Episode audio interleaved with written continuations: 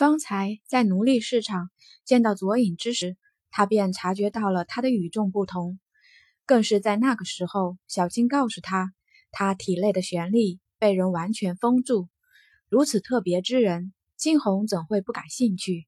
看着金红脸上耀眼的光芒，左影的心微微一震，却只是下一刻，眸子又暗淡了几分。主子不必安慰左影，不能修炼的日子。佐影习惯了，习惯了。自从三年前家族被灭，他的玄力被封后，他就一直过着非人的生活。现在这样的生活也不错，他又还有何求？这两日来，青红将佐影带到了当初的玲珑赌坊。事实证明，佐影果真很有能力。不过是两日的时间，赌坊内的景象焕然一新。看着佐影。金红再一次感叹起自己的眼光，果真不错。就在今日，金红从城郊去赌坊的路上之时，却遇到了一个不速之客。金红，果然是你！那声音中隐隐约约中透着几分惊喜。安阳金红望去，却是见着一身粉色罗裙的娇俏女子站在不远处，脸上一片喜色。金红。你不认识表姐了？秋檀儿上前看着金红问道。闻言，金红这才记起，没错，他好像还真的有个八竿子打不着的表姐。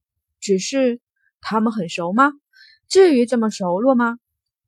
若是没记错的话，从小他们压根儿面都没有见过几次。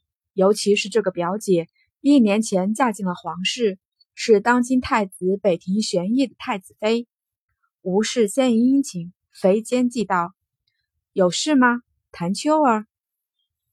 金红轻垂着眼，淡淡的说道：“金红，我听姨父说了你的事儿，你就回到安阳家吧，别跟他们一般见识。”他伸出手，想要拉住金红的手，金红却是猛地收了手回去，冷眼看着他：“不好意思，我们不熟。”秋檀儿一时间有些愣怔在了原地，他伸出去的手僵硬在了半空，这会儿放下也不是，上去也不是。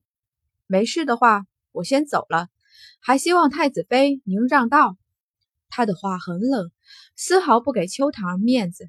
秋檀儿的笑容缓缓的僵硬了下来，可是似乎是想到了什么，他继续开口道：“金红，好歹你也是安阳家的人。”安阳家，金红转过头来，唇角带着几丝嘲讽的弧度。先不论我到底是不是安阳家的人，就说说你。如果我没记错的话，你也不姓安阳吧？你以什么身份来我这儿说这些？秋棠儿的笑越发僵硬了。他没想到这个安阳金红真的变得这么彻底。如若没记错的话。以前的安阳惊鸿可是看到他们便会闪躲的，哪里像现在这样伶牙俐齿？看来那日姨父对他说的都是真的。眼前这个看着清冷、看着瘦小的人，非但将安阳府搞得一团糟，还废了大表哥安阳如海的气海。想到这里，他的眼里涌上了几丝异光，下一刻却是继续抬起头道。好了，别闹别扭了，回去吧。姨父他们都在家等着等着呢。我虽不是暗阳家的人，但好歹是你的表姐，这门子的亲戚，我金红真的高攀不起。